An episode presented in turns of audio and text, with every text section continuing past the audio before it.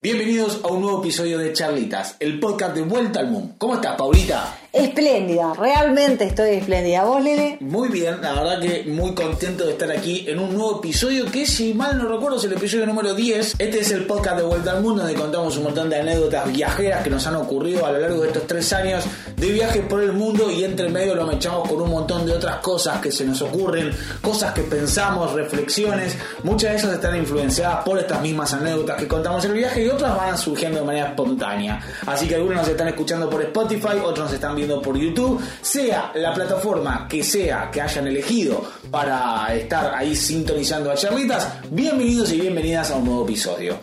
¿Cuántas veces en tu vida vos puedes decir que algo no cumplió con tus expectativas? O sea, que estabas esperando que suceda algo y cuando llegaste y te encontraste frente a la situación, no te pasó. Creo que muchas. Me parece que uno eh, a menudo suele proyectar más de la cuenta y eso es un error y creo que es bastante difícil, ¿no? De asumir. De hecho, hay, eh, vamos a llamarle un síndrome que tiene su nombre propio, que es el síndrome de París, que le pasa a muchos viajeros, que se trata un poco de como esta sobreinformación sobre el lugar al que vas a conocer, Claro. ¿no? Que cuando llegas te encontrás como, che, esto no es como en la foto, este color del cielo no está tan saturado como lo que vi en Instagram, Es verdad. y se llama el síndrome de París porque dice qué le pasa a los viajeros cuando llegan a la Torre Eiffel. Yo no sé qué tiene París, pero creo que es demasiada prensa, mucho Hollywood y mucho París mismo haciendo como gala de lo que sería una ciudad muy bella. Para mí me parece que eh, a mí no me sucedió el síndrome de París con París puntualmente.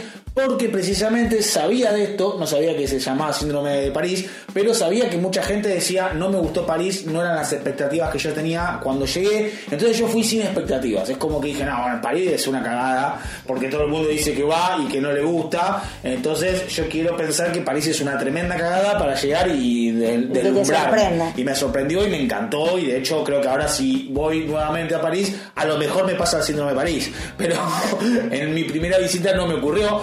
De todas maneras, qué curioso, porque es verdad, cuando uno de repente está sobrecargado de información, y hoy en día con las redes sociales eso es muy común, ver cosas en internet, ver fotos, ver videos de destinos, sobre todo de destinos turísticos, nos crea una imaginación, nos crea Una un- imagen del lugar. exacto, un concepto que no siempre se representa con la realidad. Exactamente, yo fui muy cuidadosa de todo eso antes de empezar la vuelta al mundo, cuando estábamos planificando y nos enviábamos fotos y información de los destinos, Sí. de precisamente no empezar a buscar de más. Claro, esto ya No lo ir- contamos, Sí, que- sí, no ir, no ir como empezar a crearme una imagen del lugar en la cabeza, porque precisamente cuando vos te encontrás con la realidad de ese lugar que vos estuviste consumiendo a través de otra gente, vamos a decirle, de otros ojos, de otras percepciones, De otros filtros. Claro, puedes de otros filtros, que los ojos los nuestros todavía no vienen con filtro solo. Sí, con el sepia o con el bordolino. Exactamente, o con el color saturado al mango, cuando te encontrás en esa situación, quizás te puedas sentir un poco defraudada, o no te llega a completar, o se te vaya esa sensación hermosa que es la de asombrarse, ¿no? Claro. Cuando alguien se encuentra con algo nuevo. La famosa expectativa realidad, ¿no? Que es tan curiosa dentro de los memes y nos causa tanta gracia, pero que nos ocurre a todos en infinidad de momentos. Sí, sí, también recuerdo mucho cuando nosotros estábamos por comenzar el viaje que me decían, bueno, ¿qué te imaginas de la vuelta al mundo? ¿Cómo pensás que va a ser? Y yo decía, mira, la verdad es que cada vez que yo pienso en la vuelta al mundo, tengo como una imagen blanca delante. Siento que estoy como por dar un salto al vacío, pero que va a ser genial, pero es como que no me podía hacer una imagen y eso realmente yo lo celebro y, fue fantástico porque si bien tengo una capacidad de asombro muy grande, a medida que avanzaba el viaje yo me sorprendía cada vez más y más y más de los lugares que visitábamos, de las culturas que conocíamos, de los platos que probábamos. Sí, está bueno arrancar el viaje como con una hoja en blanco y ir escribiendo las palabras y los renglones a medida que se va avanzando, porque si uno ya comienza con el libro escrito y después es como bastante difícil empatar eso que uno ya tiene escrito en la previa, porque claro, cuando uno va viajando le van ocurriendo cosas, no es lo mismo, porque es muy, muy personal, no es lo mismo lo que yo puedo creer de París que lo que puede creer Paulita o lo que puede creer cualquiera de los que nos está viendo, porque la realidad es esa, es, es muy subjetivo, Eh, el destino que uno elige puede tener dos o tres cosas en común, es, es decir, sabemos que está la Torre Eiffel y que a las 9 de la noche se ilumina, pero después depende muchísimo lo que nos está pasando a nosotros en lo personal y también alrededor nuestro, el contexto, que hace que de repente nosotros digamos, che, pero la verdad que hoy a la mañana me levanté mal por X motivo y París la veo distinta, no la veo... Bueno, a mí me pasó que la primera vez que fui a París llegué, salí de la estación de tren y en la escalera que iba al subte se me rompió el, carrión que tenía en ese momento y en el mismo movimiento me robaron la billetera. Así que mi primer encuentro con París no me sucedió lo del síndrome de París porque me habían pasado cualquier cantidad de cosas antes, digamos, de poder ver la Torre Eiffel y precisamente cuando volví con vos la segunda vez es como que pude tener otra percepción. Ahora, esta cuestión de manejar muy bien las expectativas, que nosotros hemos tenido mucho cuidado antes de comenzar la vuelta al mundo, como de decir no le voy a poner mucha expectativa a esto, mucha expectativa a lo otro, sino que voy a fluir con el viaje, voy a fluir con la ruta y con el camino.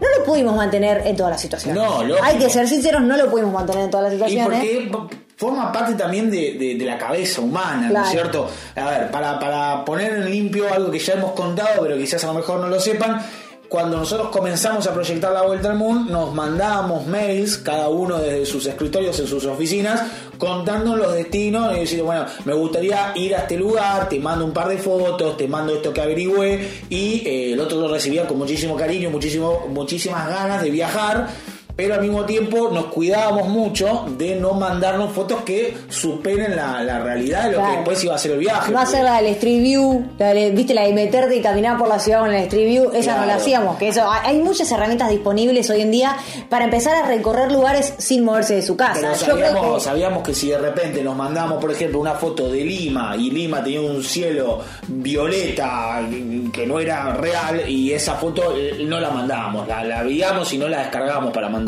Exactamente. La cosa es que, como les veníamos diciendo, no pudimos mantenerlo todo el tiempo y aparte nos íbamos entusiasmando. Cada vez que llegamos a un país nuevo nos entusiasmábamos y empezábamos también a, pensar la ruta, a ver si realmente podíamos hacer la ruta que habíamos planteado al principio, a dónde ir y cómo movernos. Sí. Nos pasó, nos pasó en un país que a nosotros nos encanta, un país que nos robó el corazón y nosotros no pudimos más que entusiasmarnos y cargarlo de expectativas, porque una vez que llegamos a Hanoi, cuando aterrizamos a Vietnam, Vietnam se quedó con nuestros corazones y nosotros dijimos, listo, lo vamos a recorrer entero. Y a medida que fuimos avanzando en tren por Vietnam, desde el norte hacia el sur, y el clima se empezó a poner más tropical, nosotros como que nos empezamos a engolosinar y queríamos playa, playa y playa. Claro, porque la verdad que el viaje tiene muchos matices y muchos momentos, pero si hay algo que podríamos definir como un punto de común denominador para nosotros es el mar, las playas, el buen clima y sabíamos que yendo a Vietnam y al sudeste asiático lo íbamos a tener. Adelantaste el país, lo dijiste, hoy vamos a hablar de Vietnam y hoy vamos a hablar de expectativa versus realidad, que en Vietnam pasa mucho porque hay mucho de lo que uno se imagina cuando llega a Asia y mucho de lo que es realidad, que no siempre tiene que ver con lo que uno se imagina o con lo que te cuentan. De lo bueno y de lo malo, ¿eh? hay muchas cosas que te cuentan de manera exagerada que decís, esto tan grave, tan jodido es de transitar y de repente te encontrás con que no, y otras que sí, te dicen, no, no sabes lo que es el paraíso en la tierra, cuando en realidad mm, no es tan así. Así que hoy vamos a hablar un poco de expectativa realidad de eh, realidades de mierda que nos han ocurrido y de una isla sin playa. Así como escuchar. ¿Alguien se puede imaginar una isla sin playa? Si yo te digo la palabra isla, es como, bueno, entonces va a estar rodeada de un mar precioso y una playa donde tirarse a tomar la sol. Y la geografía dice que isla significa una porción de tierra rodeada de mar. Entonces, no tiene lógica. ¿Cómo va a haber una isla que no tenga playa? No, no tiene lógica, no tiene sentido, no hay forma de imaginarlo. Cuando uno imagina el mapa, imagina la isla, imagina que está bordeada de mar, imagina también unas playas impresionantes, porque lo que suelen tener las islas es que a su vez están mucho menos contaminadas no tanto de los residuos, sino también de eh, el, bullicio, el ruido, eh, el quilombo, vamos a llamarlo. Claro, porque están aisladas, porque las islas están aisladas. ¿De dónde la palabra aislado? Claro, de isla. Eh, tan lejos de lo que sería la tierra, el continente, y forman parte de algo atípico dentro de lo que a nosotros nos encantan las islas. Puntualmente, cada vez que vemos que hay una oportunidad de una isla, decimos, vamos también tiene una parte difícil como viajeros hay que reconocer. Que llegar a la claro, isla. Cuando uno este, quiere ir a la isla, sobre todo como mochilero, eh, tenés que tomar o un barco o un avión.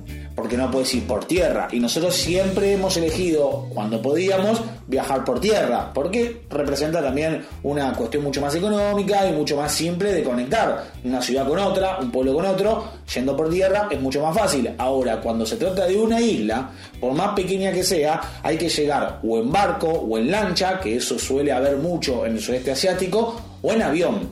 En este caso, la isla no tenía aeropuerto. así No, que- no tenía aeropuerto, hay que ser sincero con todo el mundo. Nosotros elegimos la isla mirando el mapa y sin hacer ningún recorrido de Street View, sin ponernos a buscar realmente información, reviews en internet, Sí. opiniones de otra gente que haya estado con anterioridad. Y veníamos de una ciudad en Vietnam que tenía un mar muy lindo, con una playa muy linda, y dijimos, a ver, si esta ciudad está cerca de esta isla que está enfrente, esa isla no va a fallar. Vamos a encontrar una buena playa con un muy lindo mar, con la birra baratísima como la tienen en Vietnam. O sea, nosotros, nuestro plan tenía todo para ganar. Sí. Digamos, en, en la cabeza, en la expectativa, Era todo para salíamos ganar. campeones. Sí, salíamos campeones del mundo, revoleamos la camiseta a la Sí, tribuna sí. y la gente se volvía loca gritando vuelta al mundo, vuelta al mundo. Sí. La cosa es que nos basamos en dos, en dos puntos fundamentales para tomar la determinación de ir a esta isla sin playa, y ahora vamos a contar porque no tiene playa. Y es que primero estábamos muy envalentonados con el viaje, con Vietnam. Estábamos, Sí, sí, nos sí. sentíamos cómodos, habíamos entendido a la perfección cómo funcionaban muchas de las cosas que, que ocurren en el país, tanto el transporte como la economía eh, más local, digamos, de ir a comprar a los mercados. Sabíamos cuánto valían las cosas. Ya hacía casi dos meses que estábamos recorriendo y todavía nos quedaba un mes más en el, en el territorio vietnamita y nos sentíamos un poco vietnamitas. Sí, nosotros. sí, ya estábamos muy cancheros.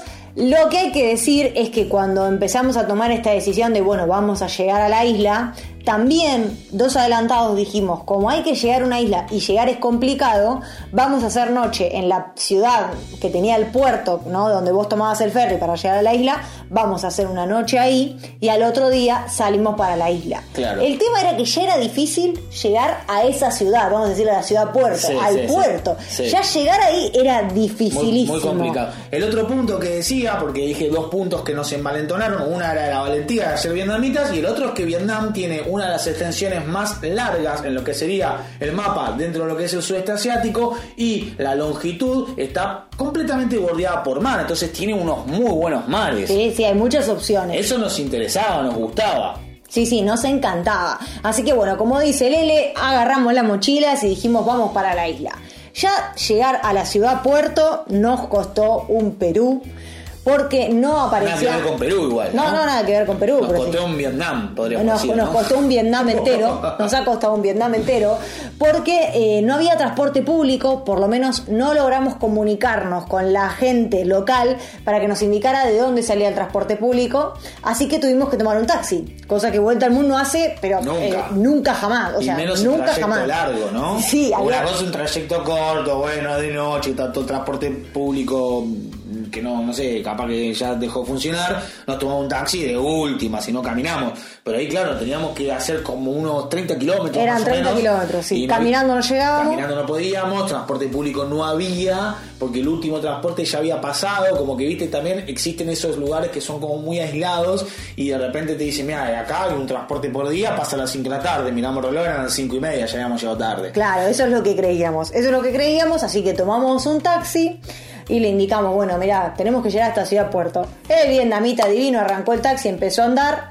A los 10 minutos que estábamos arriba del taxi pasa el bus público que nos pasa en la ruta, o sea, el bus público va más rápido que nuestro taxi Sí. y lo vemos pasar hacia la ciudad puerto. Yo me, quería matar, me quería tirar del taxi, pero lo que dijimos, implica también tomarse un taxi en Vietnam, que no te ponen el, el- No, pero el pará, contador. acá hay que decir algo. Este señor taxista tenía puesto el contador, entonces a medida que avanzaban los kilómetros yo iba mirando los dons que se iban sumando ahí, haciendo cuenta y diciendo, ay Dios mío, cuánto me está saliendo este taxi, cuánto me está saliendo este taxi. Claramente yo- más caro que el bus. Claro, obviamente mucho más caro que el bus. Yo tenía un contador en la cabeza como voy a pagar hasta acá, que efectivamente sucedió cuando nos faltaban unos 4 kilómetros para llegar. Claro, para, para traducirlo en cifras, por ejemplo, estoy diciendo medio sin acordarme, pero para que tengan una idea, dijimos, bueno, vamos a pagar hasta 20 dólares. Más de 20 dólares este viaje no vale, no porque no lo valga, sino porque no, no queríamos pagar más. Claro. El, el bus salía 2 dólares en total, o sea, No, uno no. cada uno. No Y- queríamos matar, chicos. Ya estábamos pagando 20, que era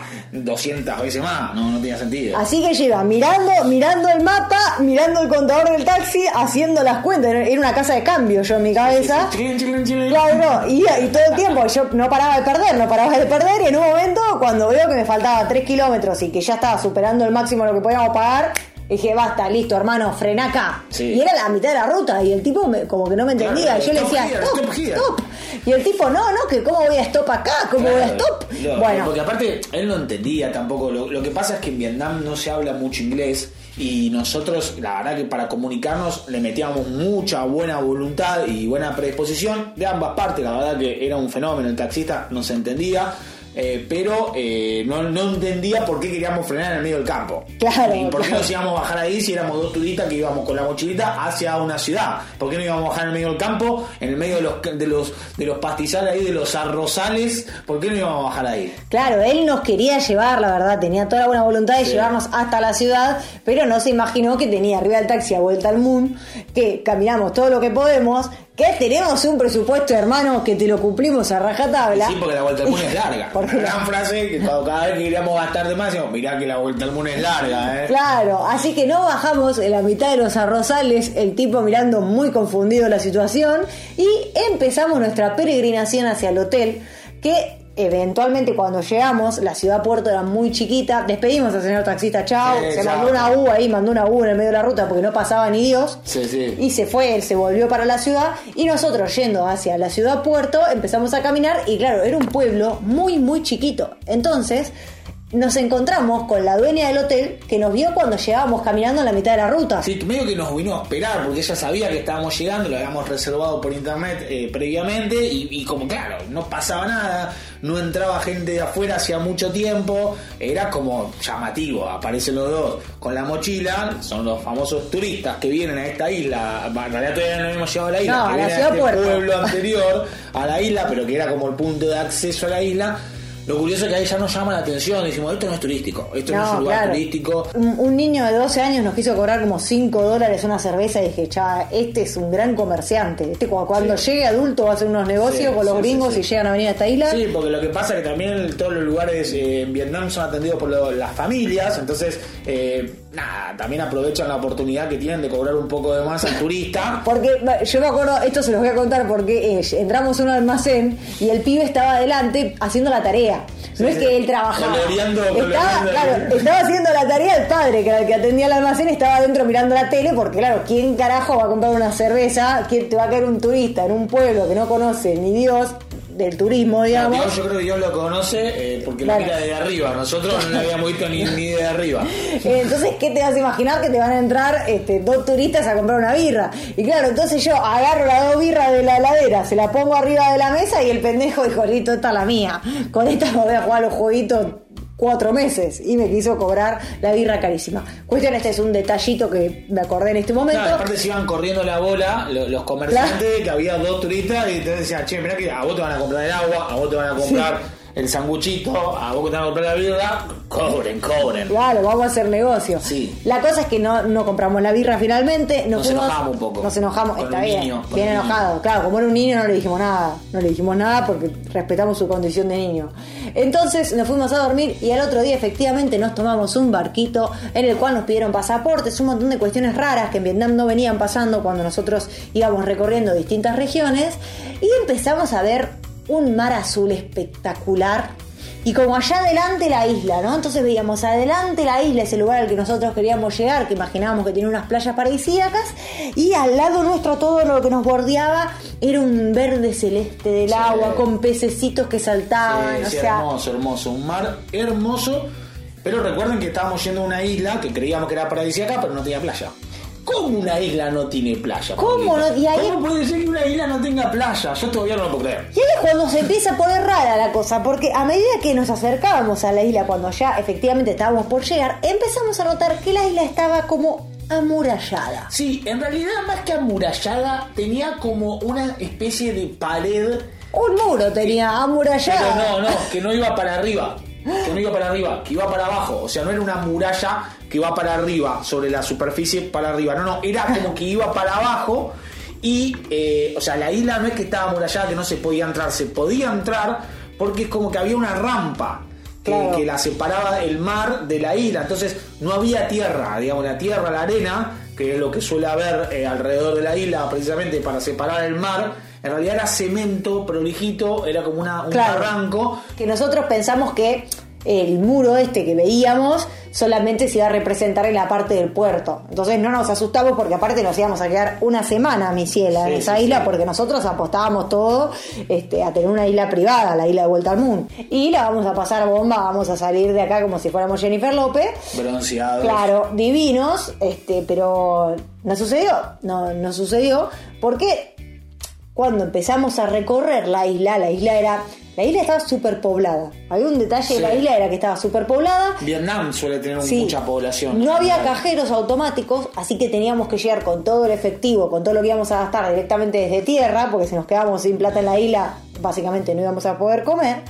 Y eh, había que buscar, era como una isla que tenía 4 kilómetros de diámetro aproximadamente, y nosotros dijimos, bueno, listo, 4 kilómetros, nos la caminamos en un santiamén. Sí, sí, al mismo tiempo pensamos que qué chiquita esta isla, ¿no? Es como debe ser muy fácil ir de una playa a la otra. Miren lo que fantaseamos, ¿no? Nunca imaginábamos que ese muro, esa muralla invertida, vamos a decirle, eh, estaba eh, en toda la superficie, en toda la circunferencia de la isla. Así que era una Era una circunferencia. prisión, era una prisión. Era una cosa, sí, era de repente estábamos en, la- en la- en Alcatraz, ¿no? Como era, era raro, era raro. Eh, al mismo tiempo era claro, como caían los barcos, iban llegando los barcos, era como toda una isla puerto, porque estaban los pescadores que venían de distintas partes del océano, entonces todos como que metían en esa rampita pum, y llegaban a la superficie, iban todos con, con eso.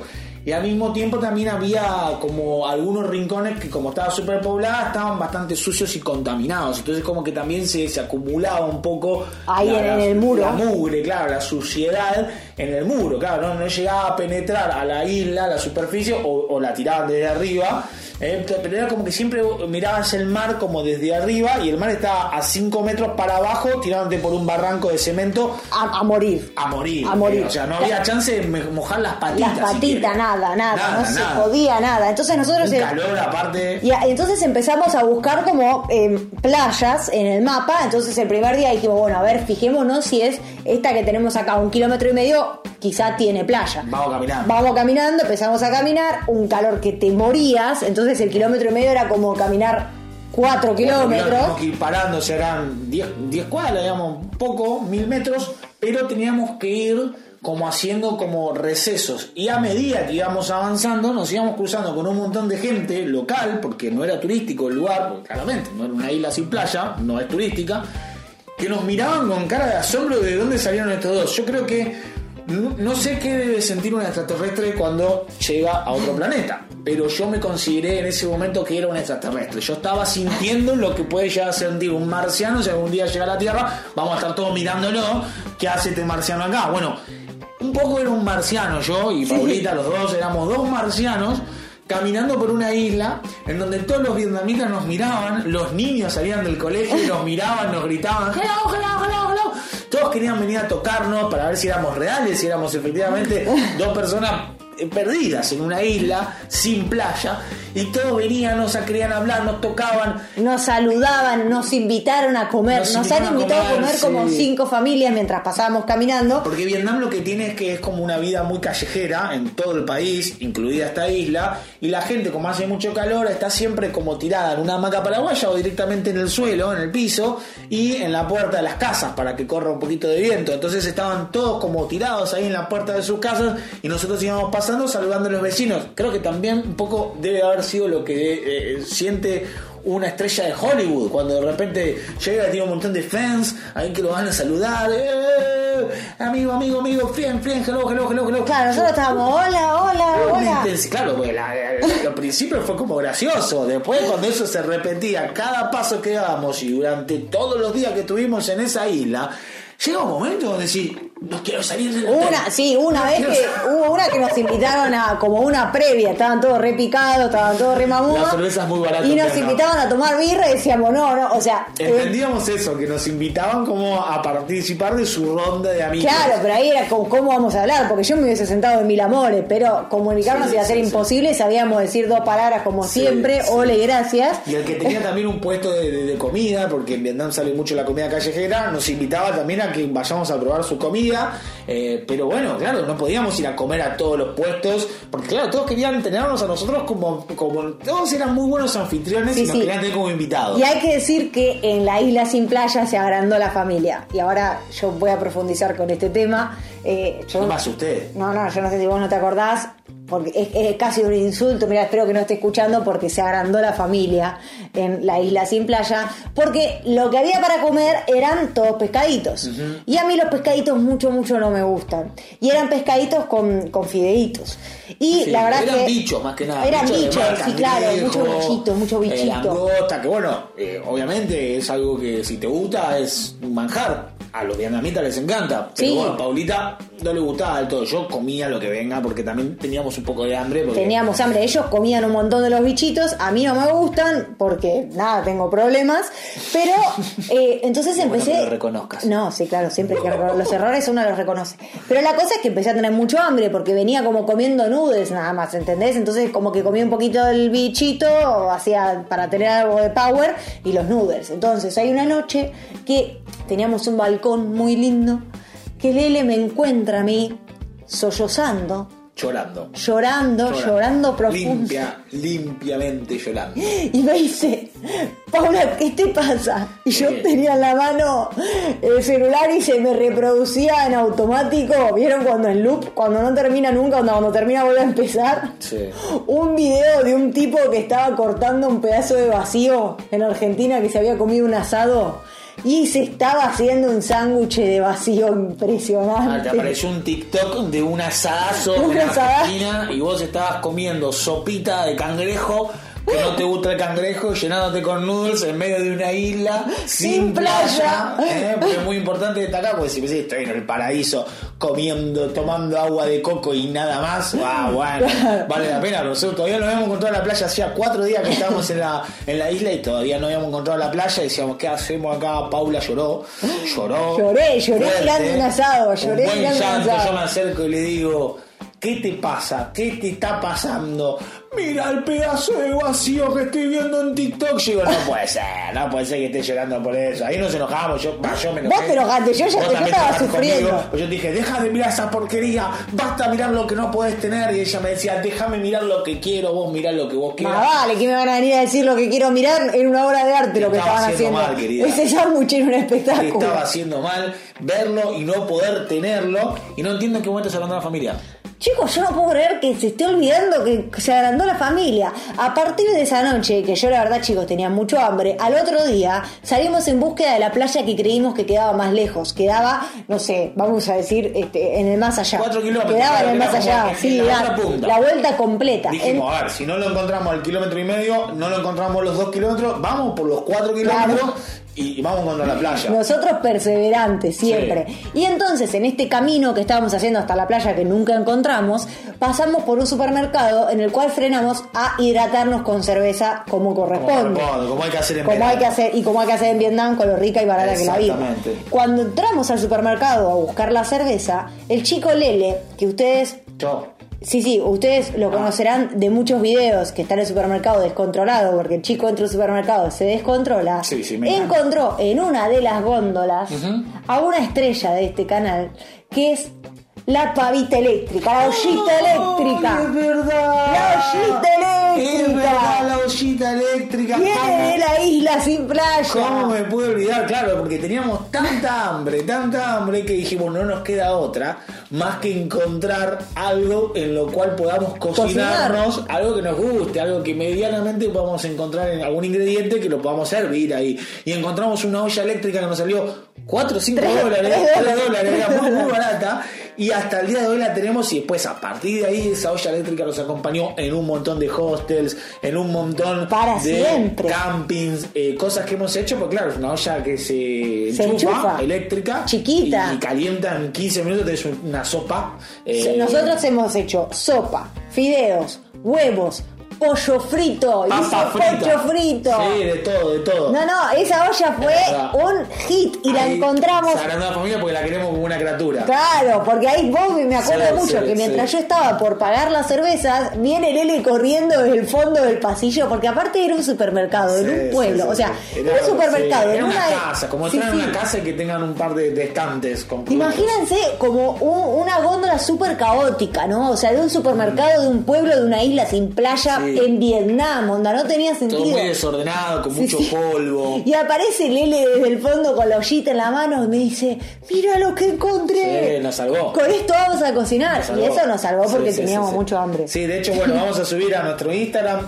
algunas de, las, de los fragmentos de esto que estamos contando, porque siempre complementamos todas estas historias con imágenes que pueden ver en nuestras redes sociales. Así que Vuelta al Mundo nos siguen en Instagram, en Facebook, en Twitter y vamos a estar ahí ampliándoles un poquito más esta anécdota que para mí es fantástica porque ustedes se estarán preguntando, encontramos en la playa, hicimos 4 kilómetros, llegamos hasta un lugar que parecía que tenía como un acantilado de cemento. El cemento. Era mar cemento, siempre recuerdo. había, Mar cemento. había una bajadita, había una bajadita entre unos yuyos, entre unas pajas, vamos a decir, como, como esas cosas que trae el mar, esas algas secas que trae el mar. Vimos un perro en realidad, discúlpame, lo que había era Un como perro. había un hueco Sí, sí, sí, entre me acuerdo, un perro lanudo. Ahí voy. Había un hueco entre el muro este de cemento que nosotros le comentamos y nosotros vimos que el perro se mandaba y ahí nos asomamos y vimos que había como una, una playa que se había formado de forma natural. Sí, sí, con ¿no? algas secas. Sí, medio, medio, la verdad que Fea, medio destruido fea, sí. y nos metimos, así Nos metimos pudimos tocar el agua. Sí, sí, yo hice la plancha y me quedé como 20 minutos así tirado,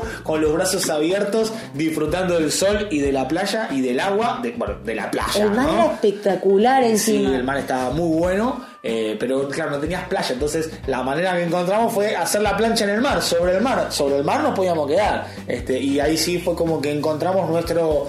Como nuestro, nuestro salvoconducto, digamos, eh, ahí empezamos como a disfrutar un poquito más de la, de la, de la isla. Aunque bueno, nada, cuando Y llegó el día de irnos nos fuimos. Nosotros en el mar somos felices. Sí, felices. Yo puedo asegurar, puedo confirmar en este momento que sufrí del síndrome de París en la isla sin playa de Vietnam. Sí, la isla se llama Liso. Liso. Por si alguno la googlea y quiere no ir. No ir. Este, aunque No. yo voy a destacar dos cosas. Una es la calidez y el amor de la gente, que siempre en todo Vietnam, pero puntualmente en la isla de Lison, fue como muy puro eh, el acercamiento que hemos tenido con, con la gente que vive ahí y súper amables. Muy, muy, muy linda gente, eh, mucho más que quizás en otros lados, que ya es mucho decir porque la gente de Vietnam es hermosa, pero puntualmente en Lison la gente estaba muy contenta de recibirnos y eso no pasa, porque hay muchas veces hay lugares en donde la gente es reacia si no hay turismo, si no es un lugar turístico. Hay, hay gente como que se pone media como, como reacia, no, no quiero Sí, saber no nada con caso, extranjeros. Y ahí no fue el caso, y eso es algo a destacar. Y otra cosa a destacar claramente es la ollita eléctrica. La ollita eléctrica, mi que ciela. ha quedado para los para el museo, vamos a decirle, lo- el museo de objetos imprescindibles de Vuelta al Mundo, que pronto eh, haremos en alguna ciudad del mundo un museo con nuestros objetos y podrán ir a visitarlo. Así es, esto fue Charlitas, el podcast de Vuelta al Moon. Gracias por acompañarnos, sigan en las redes sociales, suscríbanse al canal, se vienen muchas más charlitas con ustedes. Así que bueno, hasta acá estamos, ¿no? Hasta luego. Chao.